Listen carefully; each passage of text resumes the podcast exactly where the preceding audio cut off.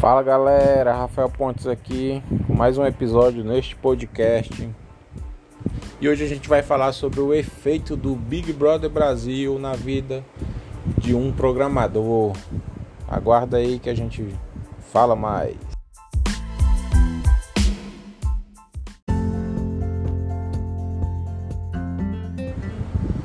É galera, o Big Brother Brasil ele é um palco para muita gente.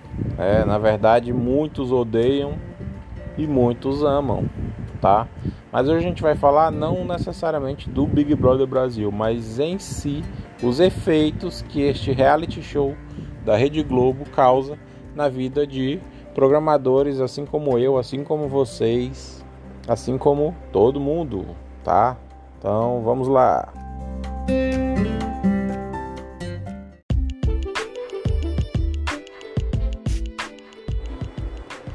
Bom, primeiramente, né, não tem como ignorar um excelente trabalho que o youtuber, né, Pato, né, digamos assim, tá, fez, né, relacionado ao sistema de votação do Big Brother, tá? Ele ano passado ele tentou criar um bot para o programa, né, para fazer votações automáticas em quem ele programasse e o resultado né, foi feito, o resultado foi dado no vídeo dele. Né? Se você quiser saber detalhadamente todas as técnicas hacking que ele utilizou tá, para estar tá automatizando o sistema, é, acessem o canal dele, se eu não me engano é Alexandre Pato.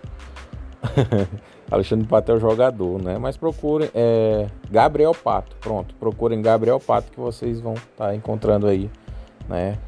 O canal dele. Tá? Ele utilizou é, técnicas de JavaScript, né? utilizou o console log do Chrome, tá? Mas o que mais me chamou a atenção foi as técnicas que ele utilizou no, no, no sistema desse ano, né? No vídeo ele fala que parece que o sistema jurídico da Globo né? Deu um strike no vídeo do ano passado dele, né? E que parece que também nessas né, técnicas o, o, setor de tecnologia de programação da Globo parece que assistiu o vídeo dele que também criou medidas para é, é, para bloquear né, tudo que ele abordou no vídeo passado. Né, houve ali uma certa mudança no sistema deles né, de segurança para bloquear as mesmas técnicas que foram utilizadas no ano passado. E ele confessa que ele achava que seria fácil é, criar um bot, né, automatizar esse ano novamente, mas que ele quebrou a cara, tá? Então, as técnicas utilizadas pela equipe da Rede Globo foi, é, além dele utilizar o, o, aquele, aquele botãozinho de verificar se você é um robô, né? É, que por si só já tem diversas técnicas de segurança, né? Que a empresa que produz aquele, aquele, aquele botãozinho, né? Já, já tem um time especificamente focado só naquilo, então é bastante complicado você ali em poucos dias tentar é, burlar aquele sistema. Né? Então ele falou que aquele sistema que foi, foi utilizado, né? que é, é você é um robô, no, na Rede Globo já dificultaria bastante o trabalho ali de alguém que quisesse automatizar o sistema de votação. Então, achei muito interessante né, a sacada do time da Rede Globo em fazer a troca. Né? Ele trocou um que era da Google, que passou a ser pago, e está utilizando esse que é gratuito e que supre né? E quem sabe é até melhor que o da Google, né? O sisteminha lá de detecção de robô ou não, tá bom? Mas a, mas a Rede Globo, o time da Rede Globo, não se confiou apenas nesse recurso de integração. Eles também desenvolveram técnicas para detecção de automação no voto do paredão, tá?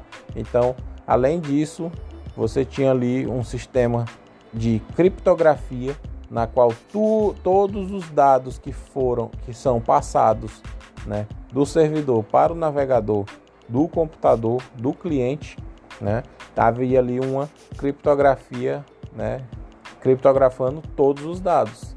Porém, né, o Pato, o Gabriel Pato, ele foi mais assim específico. Ele falou assim, ó, em algum momento, né, desse, desses dados que são passados do servidor para o computador, para o navegador, em algum momento esses dados vão ser descriptografados. E é aí que está a falha na segurança, né?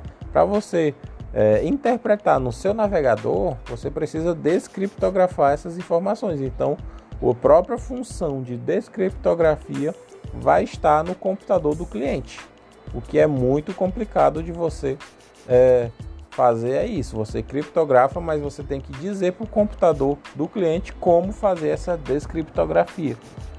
E aí, lá, né, fazendo os testes, ele conseguiu, né, é, descriptografar os dados. Porém, existia ali um pulo do gato, né? Existia um token de, é, como é que eu posso dizer, de validação de informações, na qual se você fizesse qualquer alteração naquelas informações, né, e criptografasse e mandasse para o servidor, eles conseguiriam entender, porque o token criptografado já seria diferente. Então, quando você manda uma informação, você, você manda esse token junto, tá? Então, toda vez que você altera essa informação, o token é alterado também. Então, você tem aí uma validação de ponta a ponta que impede né, de, de você fazer as alterações nas informações. Achei muito interessante também essa sacada da equipe da Globo, tá? E tinha um outro também recurso lá que eu achei muito interessante, foi a questão né, de você, por exemplo, você cria uma página HTML, tá? Existe ali as divs e e nessas divs possuíam class ou IDs, né, que a gente consegue fazer o rastreamento né, através do, das classes ou dos, dos, dos atributos IDs, utilizando JavaScript e setar um valor, né, naquele, na, um valor desejado naquela div, que seria um, um campo de formulário para ser mandado. Beleza, até aí tudo bem. Porém, que quando ele fez a primeira vez, ele identificou que existiam outros elementos na página com o mesmo class e que toda vez que um desses elementos né, é, fosse atribuído valor, a página seria crachado. Né? Eles criariam, criaram um recurso lá em JavaScript que, que crachava o navegador. Para quem não sabe o que é crachar, seria como parar, tá? Eles elevam o processamento do navegador e obrigam com que o navegador consuma tanta memória que ele trave, né, que ele crache, que ele trave de vez. É, o nome dessa técnica, né, eu não vou saber dizer exato, mas que lá no vídeo ele explica bem direitinho, mas dizendo para vocês é como se fosse uma armadilha, né, de pega pega bot, tá? Quando você insere elementos na página que não aparecem na página, mas que só são utilizados como armadilha, né, como iscas para bot, e a partir do momento que o bot seta um valor naquele lugar, naquele elemento, né, é como se o bot tivesse mordido a isca. Aí daria para você tomar uma atitude em cima, né, desse desse valor, né, desse usuário ou bloqueando o usuário ou ou fechando o navegador, enfim. Então achei muito interessante também essa sacada. Então a parte mesmo da programação, tá? A gente foi todo explicado nesse vídeo né, o impacto que o Big Brother Brasil está causando atualmente na comunidade hacking, né, na comunidade de programadores, o que é muito interessante, o aprendizado é maravilhoso, o que um simples sistema de votação né, ensina para você. Né? E meus parabéns aí para o Gabriel Pato por estar tá, é, mostrando isso para gente, tá expandindo esses horizontes, né? tá é, quebrando as nossas cabeças aí com tanta informação. Meus parabéns e muito obrigado aí por compartilhar esse conhecimento com a gente. Tá? Um outro fator interessante que o Big Brother Brasil está causando na comunidade de TI, na verdade não necessariamente na comunidade em si, mas no mundo, né? Quem assistiu Big Brother Brasil, tá? E eu não tenho medo nenhum em dizer isso, que eu estou assistindo essa edição de 2021, tá? É, é que você aprende técnicas de socialização, tá? Então, hoje em dia o perfil do profissional de TI evoluiu bastante. Hoje a gente já tem bastante pessoas sociáveis, tá? Mas antigamente a gente existiam pessoas que só sabiam, é, viviam ali no computador, né? E não tinham tanta é, perspectiva, tanta, né, tanta técnica de conversa com as pessoas. Hoje não, hoje, hoje os profissionais de TI já possuem uma expertise né, de conversa ali com clientes, né, de conversa com o chefe, de conversa com outras pessoas, tá? Mas que antes eram, eram pessoas mais é, travadas com relação a isso. E o Big Brother Brasil, a gente pega pessoas ali que se dedicam a um jogo, né, que possuem regras, tá? Né, que refletem essas regras na sociedade, tá? Ou você não pode ser racista, você não pode ser homofóbico, vocês não podem agredir verbalmente uma mulher, você não pode ser machista. Então são regras da sociedade externa que entram dentro de um jogo, né, de uma casa ali com 20 participantes e que você tem que dançar conforme a música toca lá dentro da casa. Então, uma coisa que eu achei muito interessante é que utilizando as técnicas de anticonflito que eles usam dentro daquela casa ali, é incrível como funciona aqui no mundo real. Então aprendi bastante formas de me sair né, do jogo, de me sair de conflitos aqui no mundo real utilizando as técnicas lá. E uma das maiores jogadoras que teve nessa edição foi a VTube, que saiu né, no paredão agora. É, saiu hoje, né? No momento que eu estou gravando esse áudio, saiu hoje. E para mim, podem dizer o que for dela, mas para mim ela foi uma excelente jogadora internamente, tá?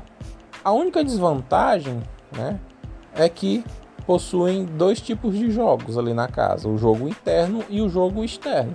O jogo externo é o que você conversa com o público aqui fora da casa. E o jogo interno é o que você conversa com as pessoas dentro da casa. Quando você tira esse contexto interno e externo, você está no mundo real, que seria o aqui e o agora, tá? Então, utilizando as técnicas da VTube, tá bom. Alguns dizem que ela está sendo falsa lá dentro, outros dizem que não, tá? Eu quero acreditar que ela está sendo ela mesma, que ela está procurando o objetivo dela atingir as metas delas, né, sem inferir ninguém, tá? Ela chega ali para uma pessoa que ganhou o líder e fala assim: "Nossa, eu tô citando para você ser o líder", tá? Isso é falsidade? Só vocês poderão interpretar, né? Eu me abstenho dessa interpretação, tá? Mas pelo menos ela se livrou do paredão e até o presente momento ela só ganhou dois votos. É incrível como é que pode, né? Mas eu tô tirando, né? Eu tô tirando é isso como aprendizado, certo? É errado a pessoa ser falsa? É errado. Eu tô sendo falso? Não, eu não, tô, eu não me considero uma pessoa falsa. Porque vamos supor que você tá ali, você tá cobrando o trabalho de um colega seu, né? Que tá deixando pendente mas aí vamos supor que esse seu colega não está gostando da sua cobrança. E aí você vai dizer o quê? Ah, eu estou cobrando mesmo porque eu também tenho que fazer o meu.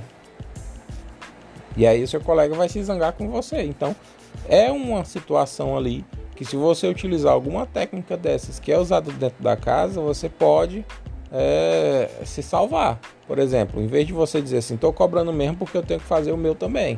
Então eu estou aguardando você para me conseguir trabalhar. Então o que você pode fazer? Você pode utilizar outro argumento, por exemplo, ó, eu estou te falando isso porque eu sei, porque eu conheço o chefe e quem e eu acho que amanhã o chefe vai te cobrar e não vai pegar bem para ti. Então eu estou tentando te ajudar a não ficar tua imagem feia com o chefe. Então vamos lá. É, o que, que você estiver precisando aí, eu posso te ajudar em alguma coisa, mas vamos fazer o o vamos fazer o trabalho funcionar. Então são técnicas, né, são formas de você chegar a um objetivo que dependendo da forma que você conversa com a pessoa, socializa com a pessoa, você chega, né, sem impactar tanto na vida da outra pessoa. Bom, pessoal, era isso que eu queria conversar com vocês. Espero que vocês estejam, estejam gostando deste podcast, tá? Vou trazer, vou tentar trazer episódios semanalmente, tá? Já vou logo adiantando que a vontade que eu tenho aqui é de gravar todo dia, mas que a gente tem que saber dividir a vida pessoal da vida profissional. E eu levo né, a gravação desse podcast como profissional, assim como as gravações dos vídeos no meu canal no YouTube, também como profissional, tá bom, gente? Então, para quem quiser me achar no YouTube, é Rafael Pontes, conforme é escrito também nesse podcast, não tem segredo. Digitem lá que você vai me encontrar. E se você quiser conversar comigo também, vocês podem estar falando comigo no meu Instagram, Rafael Kennedy, ou no meu Twitter, RK Pontes, tá bom? Obrigado por tudo e a gente se vê no próximo episódio deste podcast. Valeu e tchau!